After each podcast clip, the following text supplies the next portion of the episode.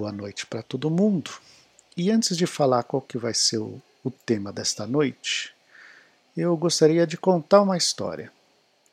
Essa história, na realidade, eu tirei de um texto chamado A Renúncia, escrito pelo espírito chamado Irmão X, psicografado por Francisco Cândido Xavier. Então a história conta o seguinte: havia um mentor amigo que começou a contar a seguinte história para os seus alunos lá no plano espiritual. Conta-se que certa vez um homem muito rico renunciou a tudo, até aos prazeres da vida, para iniciar uma nova etapa da existência. O fato causou mais escândalo do que se houvesse ele tomado indevidamente bens alheios. Ninguém compreendia o seu gesto de desprendimento ou talvez de loucura, como diziam. Estefânio não era homem de atitudes largas ou de sentimentos altruístas. Conhecido milionário ambicioso, era uma verdadeira águia nos negócios. A decisão de Estefânio explodira como um ato de autêntica insanidade, incompreensível para aqueles que o conheciam tão bem e para quem já havia padecido em suas garras ávidas de lucros vendeu propriedades e títulos da bolsa, alienou os bens adquiridos e os herdados e lavrou um longo testamento doando tudo à igreja. Ao que se sabe, conseguiu ao troco das doações usar um hábito e ingressar num convento como irmão leigo, para aguardar na humildade, entre rezas e penitências, o juízo final. Um dos seus alunos perguntou: Ah, Stefano, então, quando desencarnou, colheu todos os frutos da sua bondade. O outro, ah, provavelmente, ao despertar após a encarnação, foi levado para um local de paz e luz. Tanto desapego pelos bens terrenos deve ter resultado num prêmio para o seu espírito. E aí um terceiro disse: Pois não foi Jesus que disse que aquele que quisesse se salvar deveria deixar para trás todos os bens? E o mentor disse: Sim, foi o mestre. Mas ele pretendia incentivar os homens a se apegarem mais aos bens espirituais, esquecendo um pouco os do mundo e enriquecendo o coração com as virtudes da caridade, do amor, da humanidade, da abnegação e da renúncia. E o Estefânio, sendo muito rico, aí um, desculpa, um outro aluno perguntou, e o Estefânio, sendo muito rico e conseguindo libertar-se das coisas do mundo, não teve seu mérito reconhecido? Não foi para um plano mais elevado? E o mentor disse: O nosso Estefânio até hoje anda vagando por aí, sem compreender o que aconteceu. E o pior é que, revoltado, grita altos brados nas esquinas do mundo espiritual, que pregaram uma peça nele, um autêntico conto do vigário. Induziram-no à renúncia de tudo para usufruírem de seus bens, amealhados com tanta garra, esquecendo-se dos juros elevados que cobrava e dos seus negócios inescrupulosos.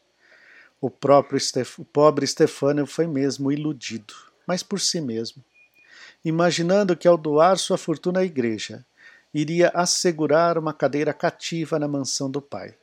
No entanto, sua fortuna acumulou-se ilicitamente. Ele não se apiedava dos pobres devedores que não conseguiam pagar sequer os juros dos empréstimos. Em seu tesouro acumulavam-se moedas adquiridas com as lágrimas dos semelhantes, por intermédio da corrupção de maus servidores públicos e também com a exploração de negócios escusos. Ao renunciar aos bens adquiridos, já no fim da vida, em vez de seguir a Jesus, despojando-se dos haveres supérfluos em favor dos necessitados, doou-os por interesse próprio à Igreja, a fim de garantir-se, reservando um lugar no reino dos céus.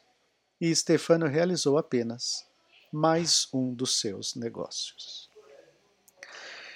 O tema desta noite é desapego dos bens materiais. E essa lição, desapego dos bens materiais, que é uma lição que Jesus trouxe quando ele disse, né, aquele que quiser me seguir, vende tudo e me segue. É muitas vezes mal compreendida.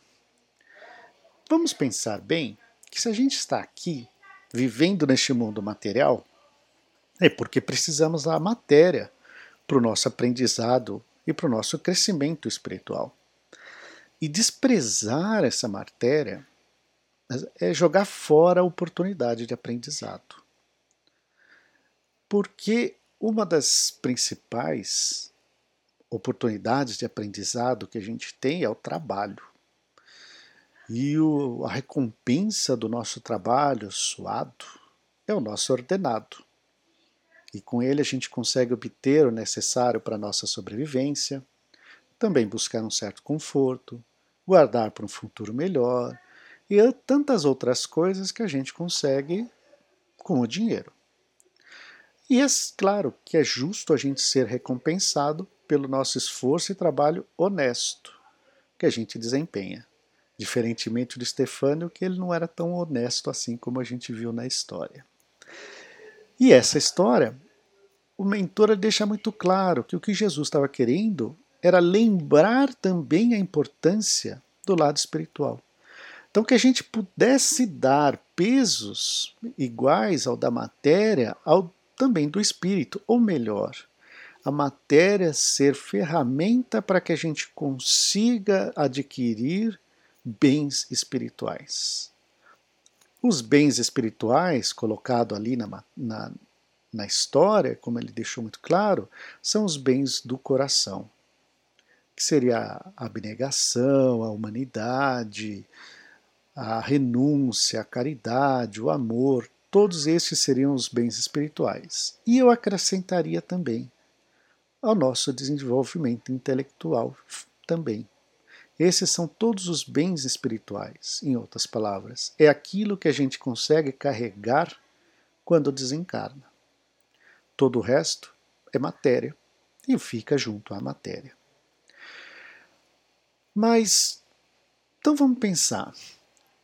O, como a gente pode fazer um bom uso dos bens materiais? Existem alguns exemplos que a gente sempre comenta.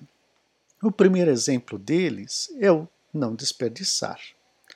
Se a gente pensar que Deus criou a tudo e a todos, e até a matéria que a gente usa, que a gente adquire, que a gente compra, não deixa de ser uma propriedade divina, porque ele criou a tudo. E desperdiçar isso é um desrespeito não só para ele, como um desrespeito para você, porque você vai estar desrespeitando a recompensa do seu trabalho suado. Então você está desrespeitando o seu próprio trabalho. Olha que maluquice. Então o desperdício não é um bom uso do bem material e o não desperdiçar sim.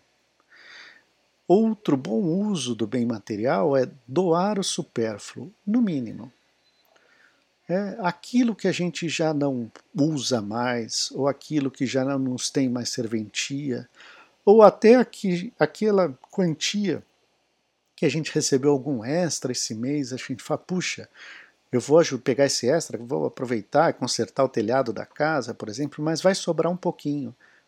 Era um extra, não custa nada ajudar o próximo. Isso é um bom uso do bem material. E outro bom uso do bem material é conseguir ajudar o próximo a adquirir mais bens. Então, aquele que tiver condição de empregar alguém é uma ótima oportunidade que você dá para essa pessoa também crescer. Então, são exemplos gigantescos que a gente pode ter, milhares, do bom uso dos bens materiais. Então, Jesus não condena os bens materiais. Ao contrário, ele busca, ele o equilíbrio e ele pede para que a gente use os bens materiais como ferramenta para a nossa evolução espiritual.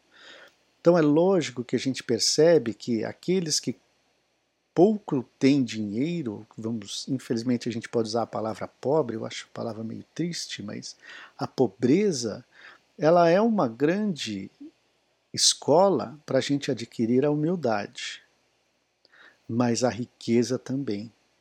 A riqueza é uma forma de a gente conseguir ajudar o próximo sem ofender o próximo. Então, todos nós temos um quê de pobreza e um quê de riqueza em vários aspectos da vida. Então, que a gente consiga usar com toda essa riqueza material que cada um de nós tem, por pouco que a gente tenha, é alguma riqueza material, ajudar o próximo sempre que a gente conseguir. E antes de encerrar, eu, na pesquisa para a preleção dessa noite, achei um trecho escrito pelo espírito Joana de Ângeles, psicografado por Divaldo Pereira Franco, ela, na realidade, é o prefácio do livro Florações Evangélicas. E eu gostei bastante. Então, se vocês me permitem, eu vou ler também. E o texto diz o seguinte: O homem moderno, levado pela sede de conquistar mais e mais, esquece de si mesmo. Conquista o sistema solar, mas perde a paz. Descobre o mecanismo da vida e despreza a própria existência realiza incursões vitoriosas nas partículas que compõem o átomo, mas desagrega-se interiormente. Sonha com o amor e se entorpece nas paixões infelizes. Aspira à felicidade, mas se intoxica nos gozos brutalizantes. Importante, sim, as conquistas intelectuais que geram progresso e o bem-estar da humanidade no entanto, é imprescindível cultivar o solo dos corações, onde as flores das virtudes possam germinar e crescer, gerando felicidade e paz verdadeiras. Era essa a preleção da noite, a reflexão da noite sobre o desapego dos bens materiais.